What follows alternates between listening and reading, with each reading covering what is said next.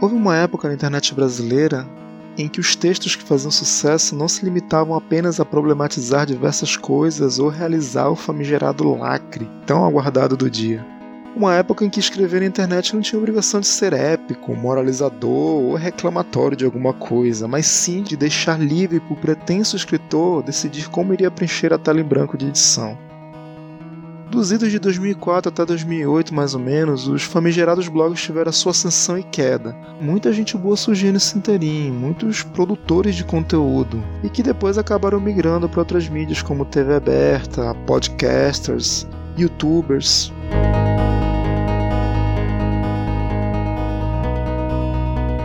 Eu também tive uma pequena participação nesse movimento e posso dizer que foi deveras divertido e literalmente mudou a minha vida. Hoje eu não sou o Sebs. E nem aqui vai ser apenas um cast, mas sim um in loco e você pode me chamar de selfie. Hoje eu vou mostrar alguns textos que eu fiz desse blog e pude contar com a colaboração de alguns amigos que eu fiz na internet nos tempos para cá para poder narrá-los. Espero que vocês gostem.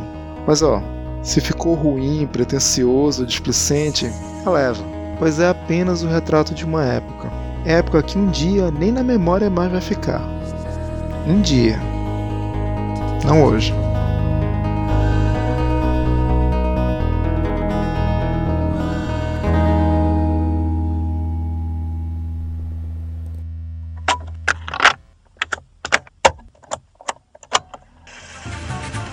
Você está ouvindo apenas um cast cotidiano em estéreo.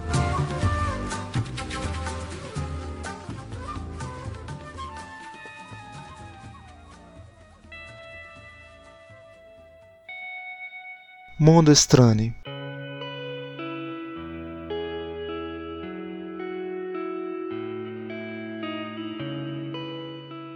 Imagine um mundo em que tudo é contraditório aos seus gostos. A mídia, o povo, os costumes, as ideias, os conceitos, a fé, a música, a educação e o lazer. E que as poucas coisas que você gosta tenham um funcionamento parecido ao das drogas. Quanto mais o corpo usa, mais se acostuma e logo pede uma dose maior. Só que todo mundo sabe que o excesso é prejudicial na maioria das vezes. Porém, na ânsia de satisfazer-se, você exagera e perde a noção. E depois vê que tal dose de tal coisa já não traz mais o efeito desejado. Na maioria das vezes, você se frustra e sai à procura de novos interesses. E encontra. Mesmo sabendo que é muito fácil o underground virar pop, o mundo está cheio desses exemplos, mas você não liga. Quer apenas que alguma coisa nova venha para acrescentar. Com o passar do tempo, você nota a superficialidade desses novos interesses e começa a imaginar se os seus são assim, se você é assim. Quase sempre chega à conclusão que não. O ego que respira dentro de você ainda dá sinais de vida. Nas horas mais impróprias, mais dá. Conversa com pessoas mais velhas e elas sempre te dizem que antigamente era bem melhor. Até que descobre, antigamente não foi há tanto tempo assim. E tenta sacar qual é a sua. E a dos outros. Todos os outros. Perde a esperança para depois achá-la ali na esquina. Torna-se cínico e logo depois vira presa fácil. Isola-se e encontra resultados difíceis. Sai do isolamento, mas acaba descobrindo que fez isso para se autoproteger. Quer apaixonar-se? Apaixona-se. E vê que o que aquele rasta falou era certo: o amor é quase uma dor. Justo você que fazia de tudo para fugir dela. Que irônico, não? Estranho também. Como esses fatos te deixam mais forte. Como se o ser humano fosse programado para sobreviver na adversidade, seja ela em grau extremo ou leve. Tanto faz. O lance de enxergar pela ótica da dor, de dar valor às coisas que vêm de forma difícil, normal. Apesar disso tudo, continue imaginando. Em essência, você será sempre o mesmo. Já na forma,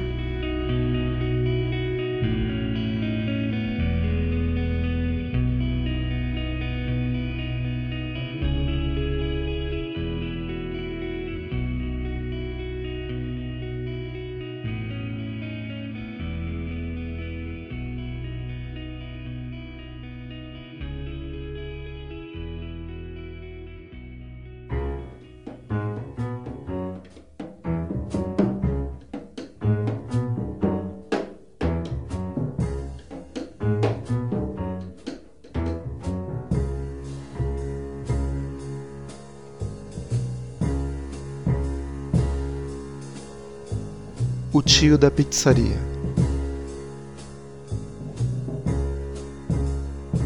Já pensou se os jovens soubessem e os velhos pudessem?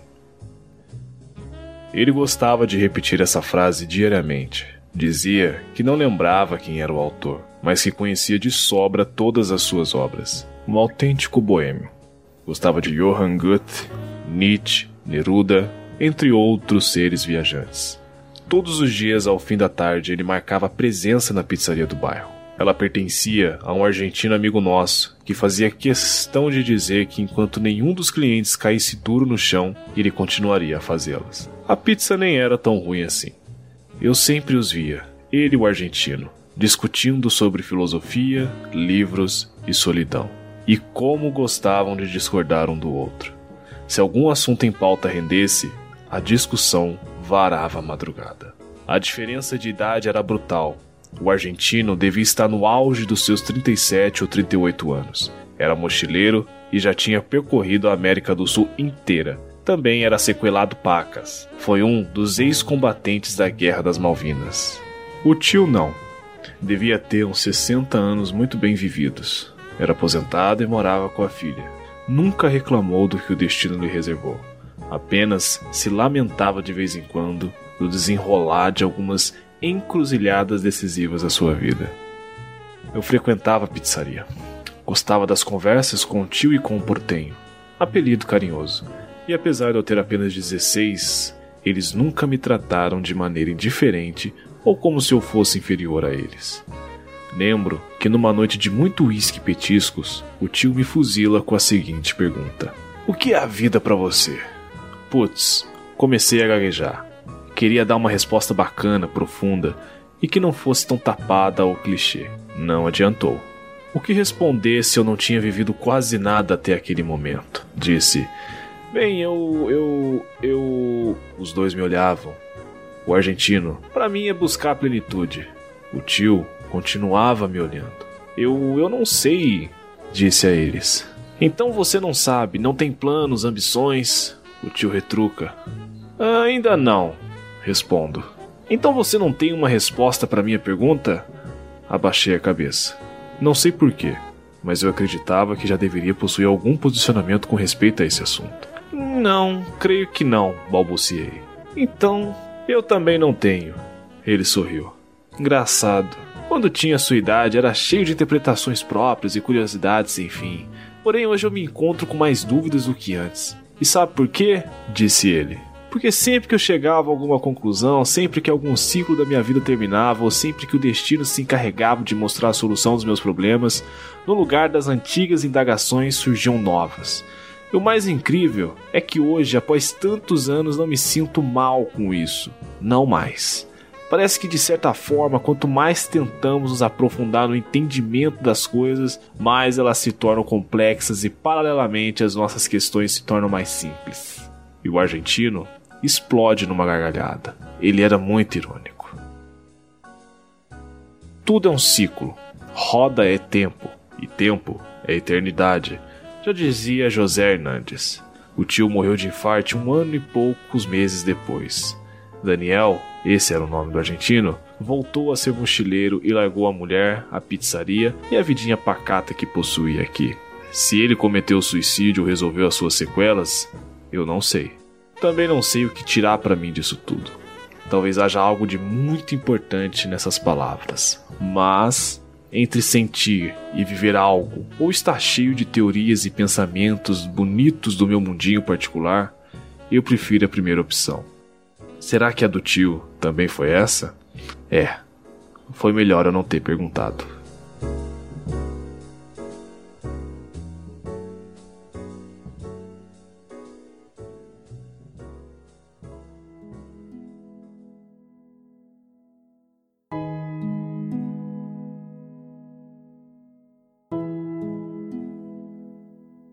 Larva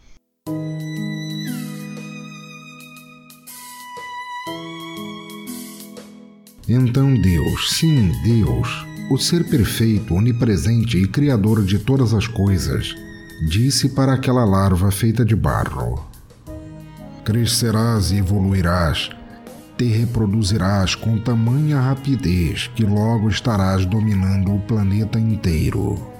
Mas como apenas quantidade não é suficiente para venceres, eu te darei inteligência e capacidade de raciocínio.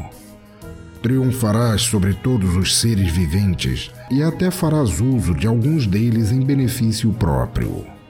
Tamanho será teu poder que logo não haverá limites para a tua genialidade. Então, para aprenderes a humildade, eu te mandarei pestes e catástrofes. Dizimarei metade de tua raça para que aprendas a ter fé. Uma vez mais. Após aprenderes que não és bom o bastante para entender todos os mistérios do universo, instigarei tua curiosidade para que te aventures em outros campos do conhecimento. Em tempo, aprenderás que todo conhecimento é poder e que esse poder pode ser utilizado para subjugar outros de tua espécie. Entenderás que ele é muito mais eficiente que a força. Aliado a esse poder, tu começarás a sentir-te enojado com as diferenças que existem em tua própria espécie. Haverá guerras, massacres e crimes hediondos em nome de ideologias absurdas. Depois haverá paz e desculpas. E séculos de tédio, descrença, niilismo e imenso tempo gasto em inutilidades. Por fim, revelarei-te a luz que faltava a última certeza. Ela poderá ser tua queda ou redenção. Chamar-se-á livre-arbítrio. Com ela poderás, inclusive, tentar explicar a mim, exaltar-me ou matar-me. Entretanto, o mais irônico é que a possuis desde agora. É realmente uma pena que tu tenhas que sofrer tanto para adquirir consciência total dela mas espero que faças bom proveito.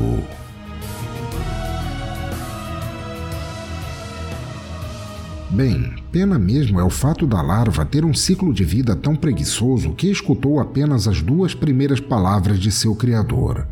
Vais crescer e evoluir. Depois ela acabou adormecendo e já acordou o homem. Ou não. Há controvérsias.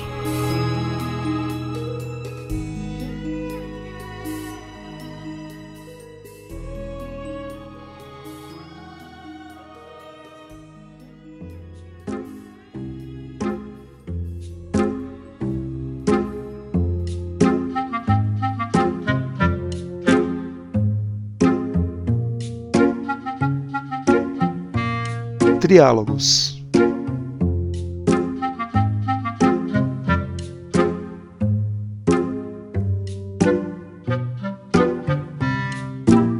Não esquenta, nada de estresse.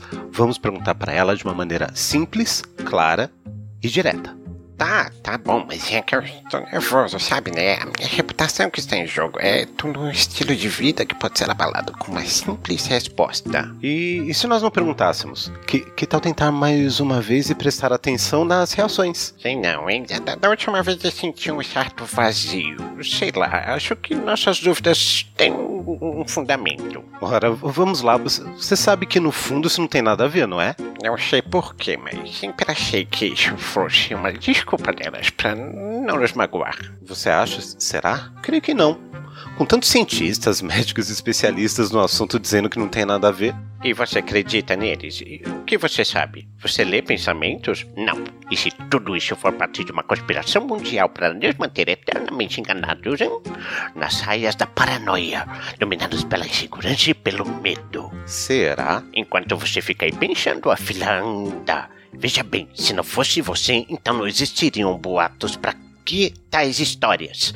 Se ninguém iria ganhar nada com isso. Onde tem fumaça, eu ainda acho que. Xiu, aí vem ela. Boa noite, amor. Tudo bem? Como foi seu dia hoje? Oi, é. Foi bom. Hoje no escritório recebemos um fax da matriz e. Não enrole, pergunta logo. Tá bom, mas é que eu tenho que criar um clima antes. Que você dizia? Hã?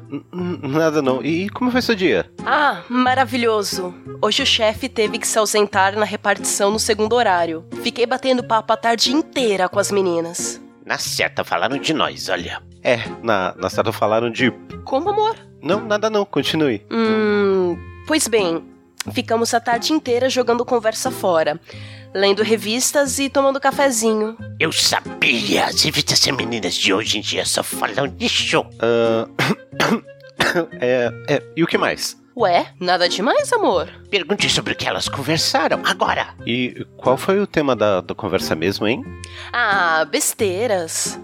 Coisa de mulher. Ah, tá na cara que elas falaram sobre a nossa dúvida. Vamos, seja homem, pergunte agora. Peraí! Ah, conta, vai. Eu gosto de saber das fofocas. Nada demais. A Regina está de dieta. A Sônia vai se divorciar do marido e a Cris está saindo com um colega da faculdade. Hum, agora tenho certeza de que elas conversaram sobre isso. Nossa, quantas novidades! É. Bem, agora me dá licença que eu vou tomar um banho, tá? Tá, amor, te espero no quarto. Frouxo. Frouxo é, queria ver se fosse com você. Frouxo. Muito bem, então. Então vamos tirar a prova dos nove agora. Vamos lá perguntar lá na cara dura. Como assim? Ei, ei, o que você está fazendo? Ora, o que você acha? Eu vou lá expor o nosso pequeno problema e aguardar o veredito. Ei, ei, você não pode fazer isso. Já estou fazendo. Você está louco? Eu, eu estou morrendo de frio.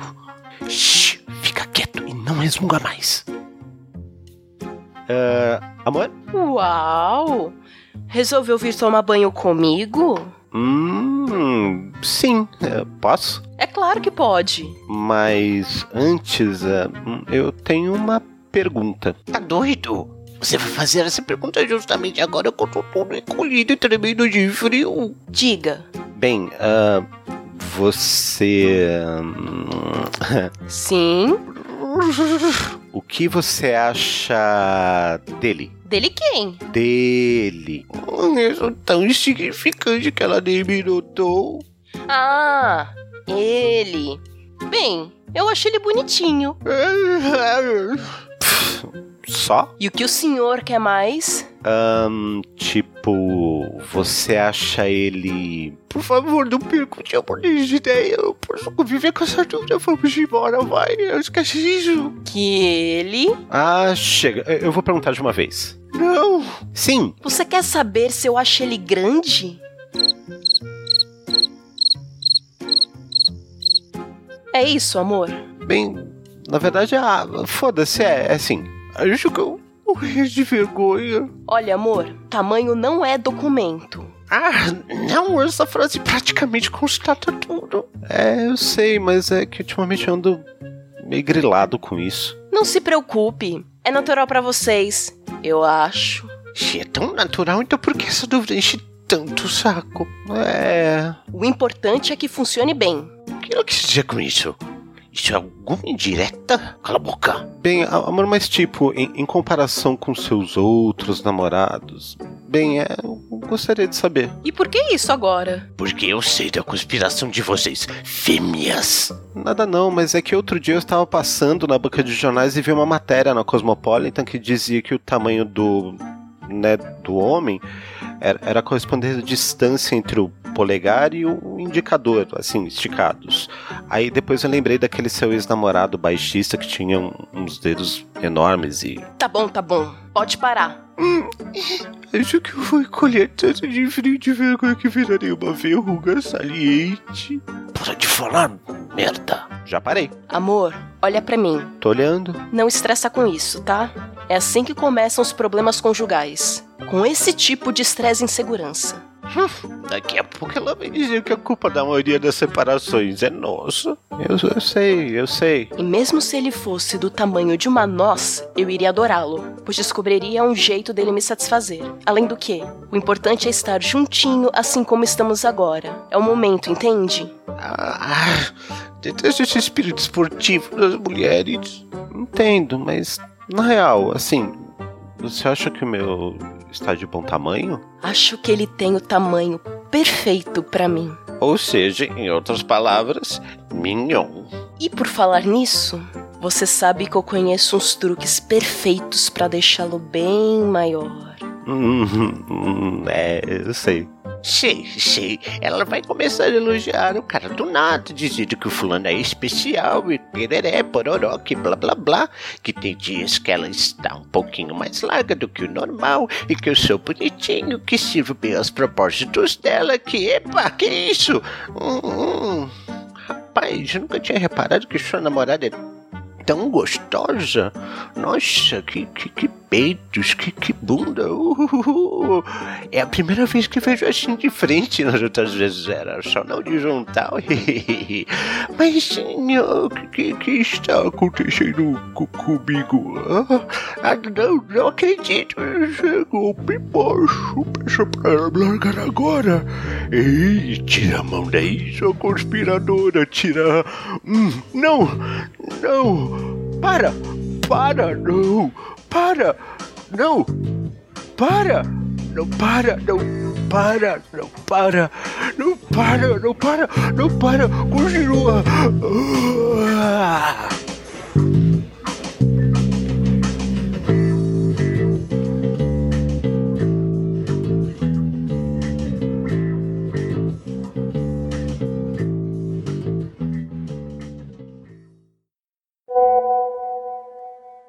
É o seguinte, pessoas. Aqui quem tá falando aqui é o negócio da piroca. Esse mesmo do WhatsApp, tá ligado? Eu venho aqui só pra deixar uma letra pra vocês. Esse bagulho de tamanho documento, tamanho documento não existe não, tá ligado, velho? O que importa é o, como você trata sua mina, beleza? Fiquem aí todo mundo na paz e não seja vacilão. Falou.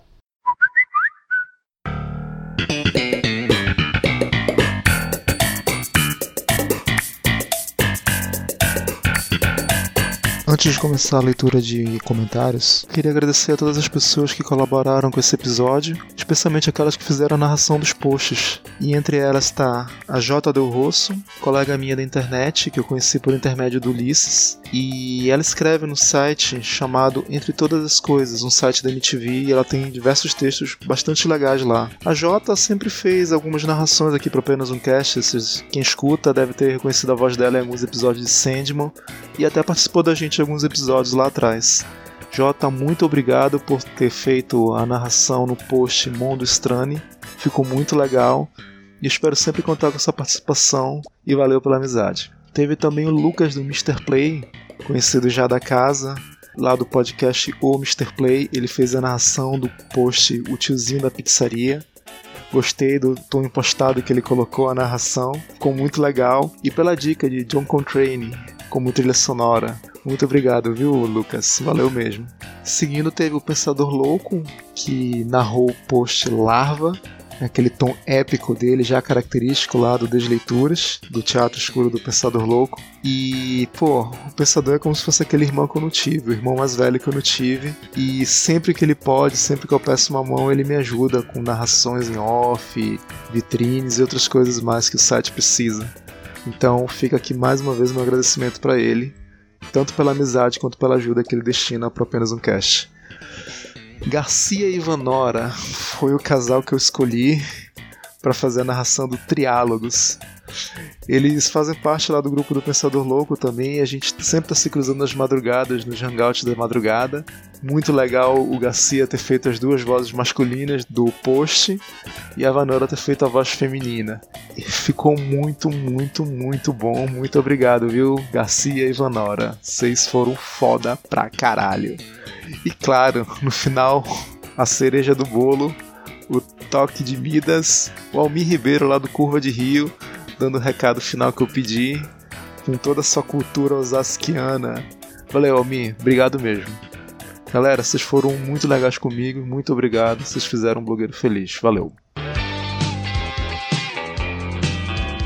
Então é isso, pessoal. Tô aqui de volta, dessa vez para ler os comentários que a gente teve nos últimos podcasts que a gente fez aqui no Apenas um Cast.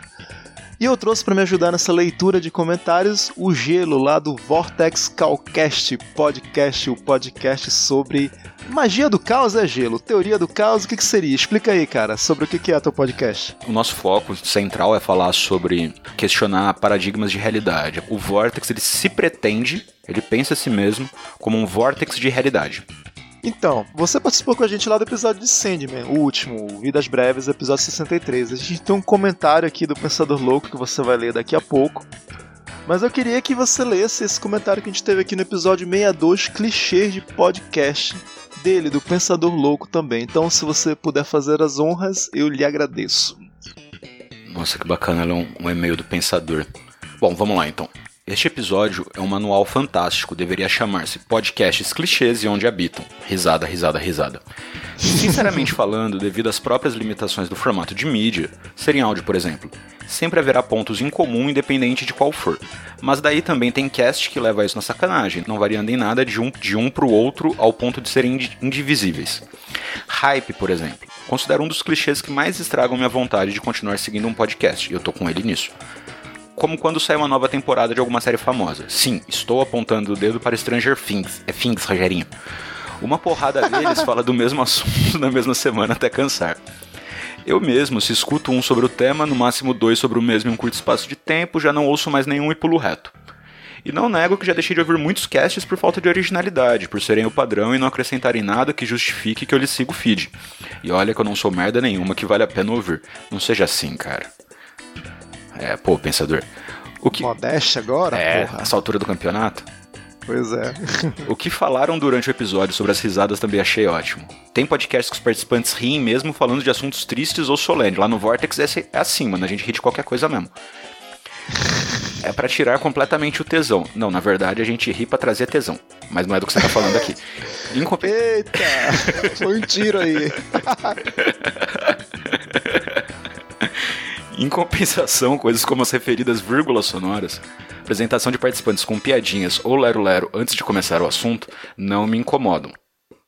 Que várias tendam a falar de temas similares pessoais, carnaval, bebedeiras, etc., também não me irritam, porque, mesmo sendo de temas similares, sempre se diferem nas histórias de cada um. Mas quando são em formato, tempo, proposta e etc., muito iguais uns aos outros, aí me brocha em vez de ouvir. Abração apenas um caster, ficou muito bom. 8, parênteses fechando. Ele gosta de usar esse emoticon. Pensador louco, cara, valeu por mais um comentário gigante, chicante. Os comentários dele sempre são grandes, sempre são relevantes. Ele comentou sobre várias coisas aqui, cara. Hype, falta de originalidade, risadas fora de tempo. Tudo isso a gente falou no, no episódio. Mas é interessante notar quando ele, ele fala aqui sobre a questão do hype.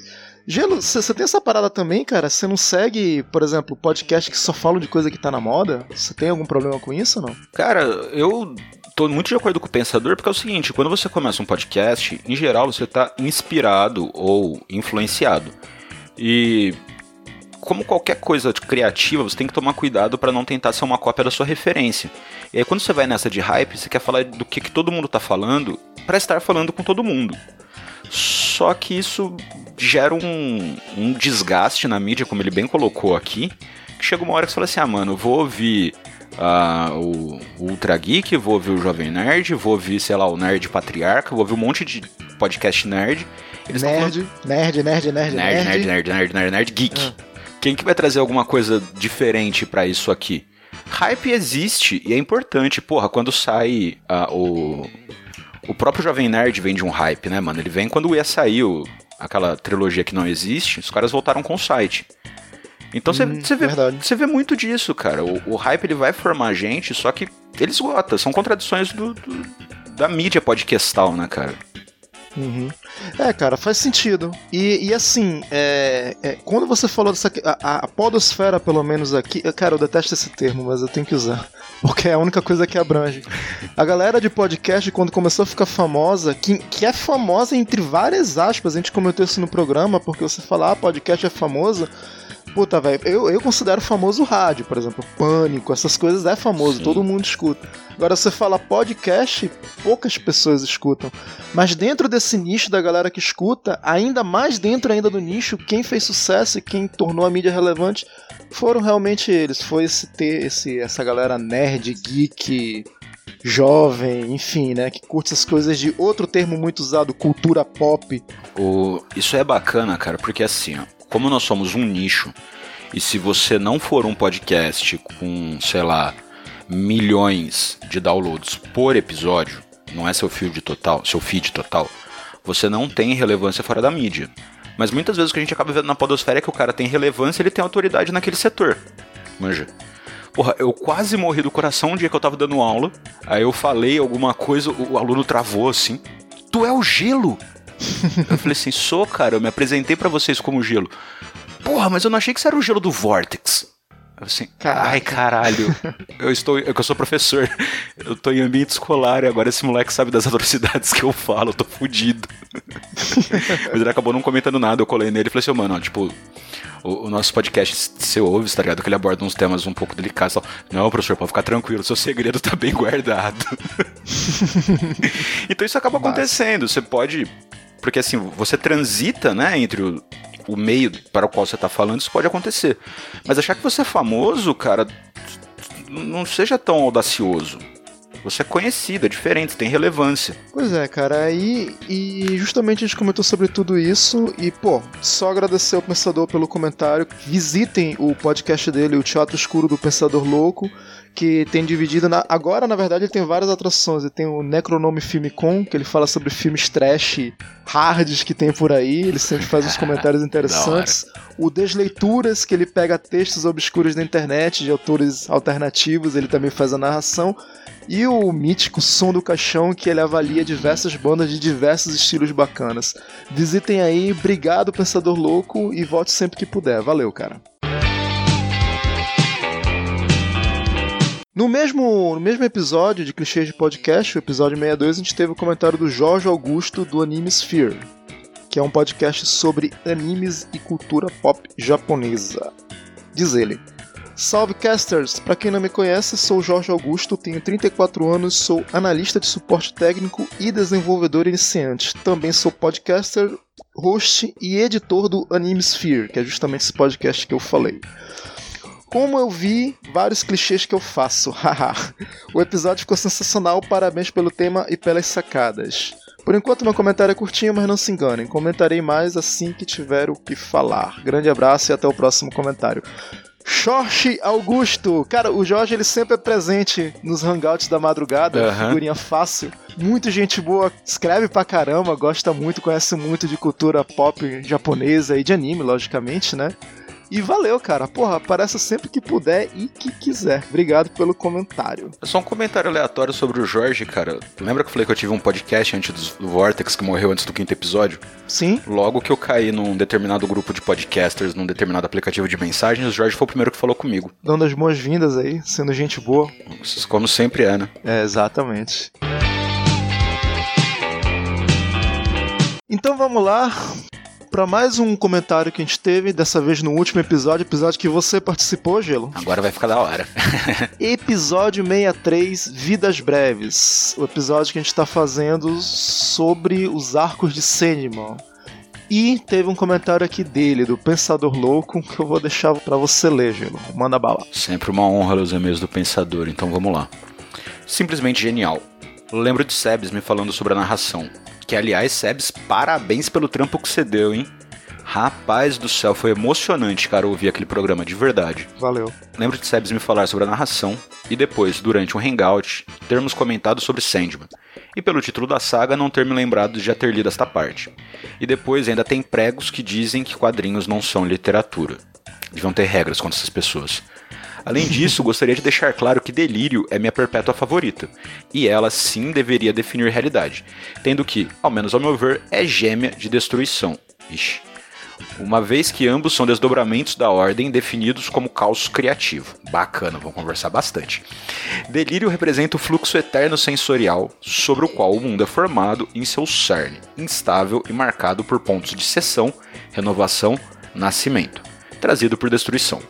Sonho definiria apatia e a incapacidade de ascender a algo diferente de si mesmo, o que não significa desejo de forma alguma. Mas quem seria eu para contradizer Gaiman?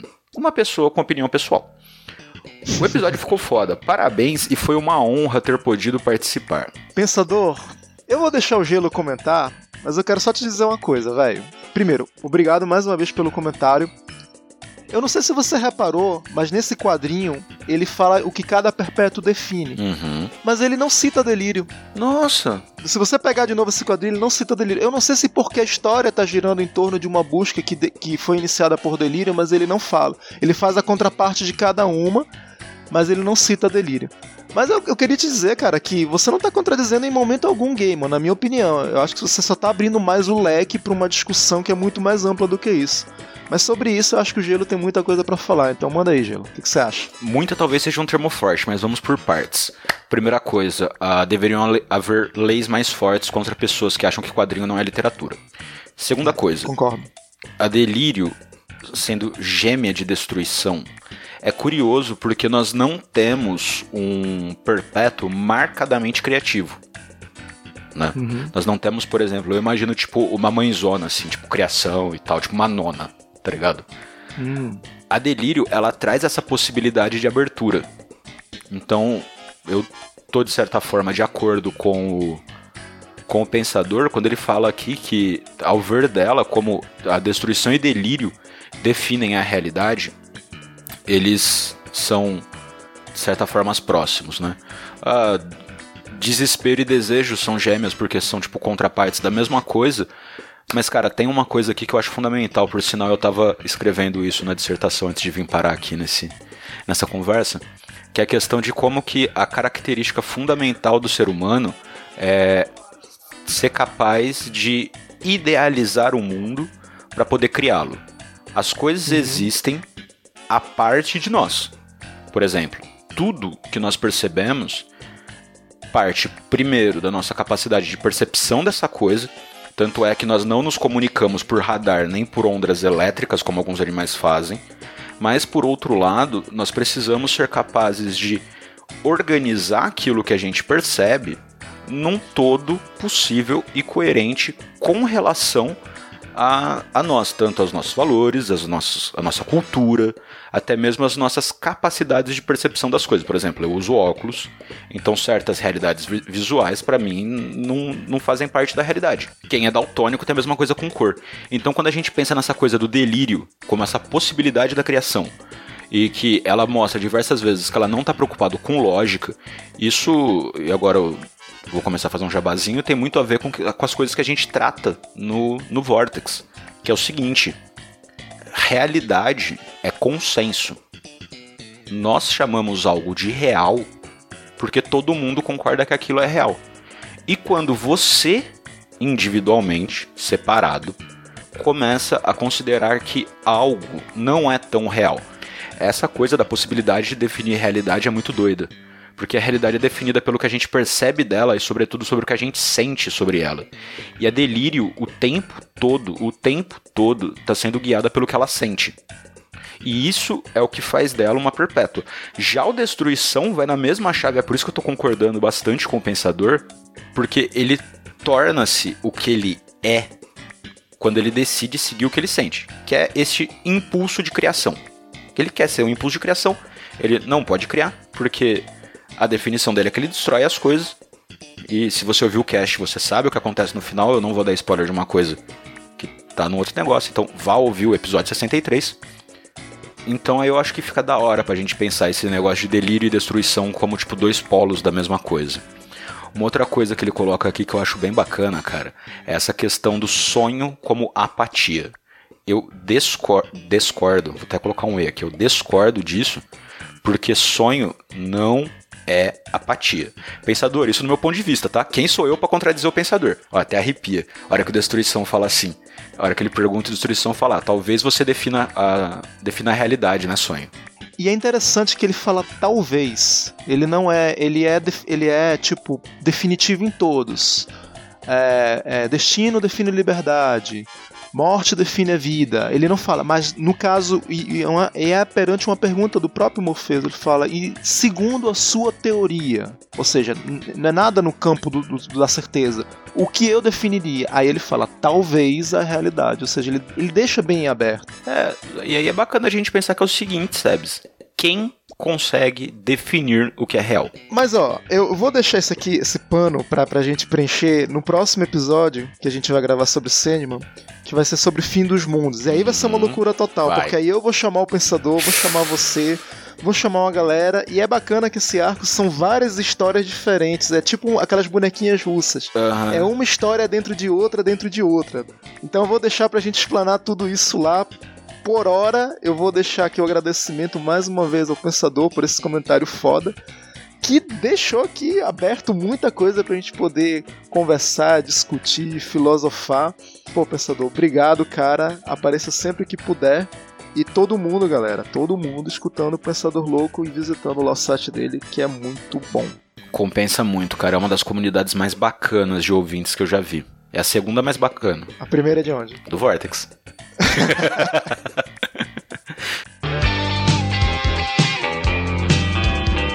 pois é, pessoal. Findada aqui a leitura de comentários.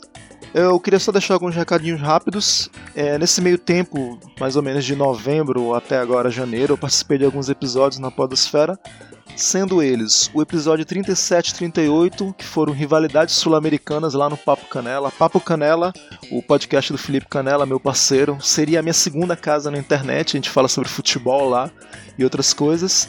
Participou lá eu, ele e o Julian Catino, hermano argentino, lá dos Hangouts do Pensador, ficou bem bacana, a gente falou sobre diversas rivalidades, ainda mais em época de Copa do Mundo, agora que tá, o negócio está bem acirrado. Ouçam lá, vai ter link no post.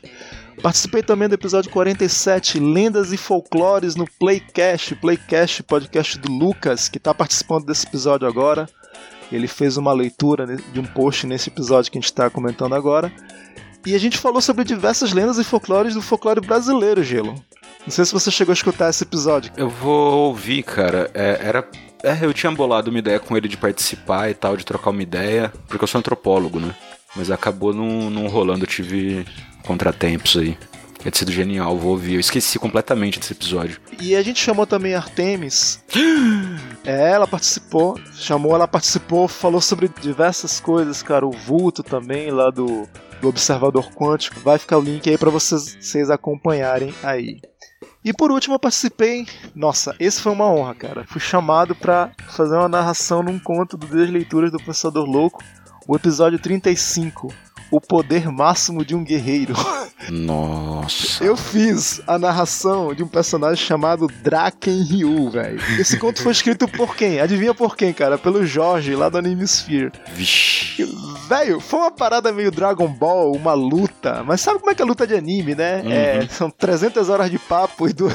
Ah, é duas horas de soco. Fui chamado, fiz lá, tentei impor um, um certo tema lá, Son Goku mas ouçam lá, cara, o cast ficou muito bacana, o texto é muito bom e vai ter link aí no post também. Aproveitando aqui já que a gente está no finalzinho dessa leitura gigante de comentários, é, agradecer o Dan Endo, nosso parceiro Japa, também lá dos Hangouts do Pensador Louco. Ele elogiou bastante a série de podcast que a gente fez sobre Sandman.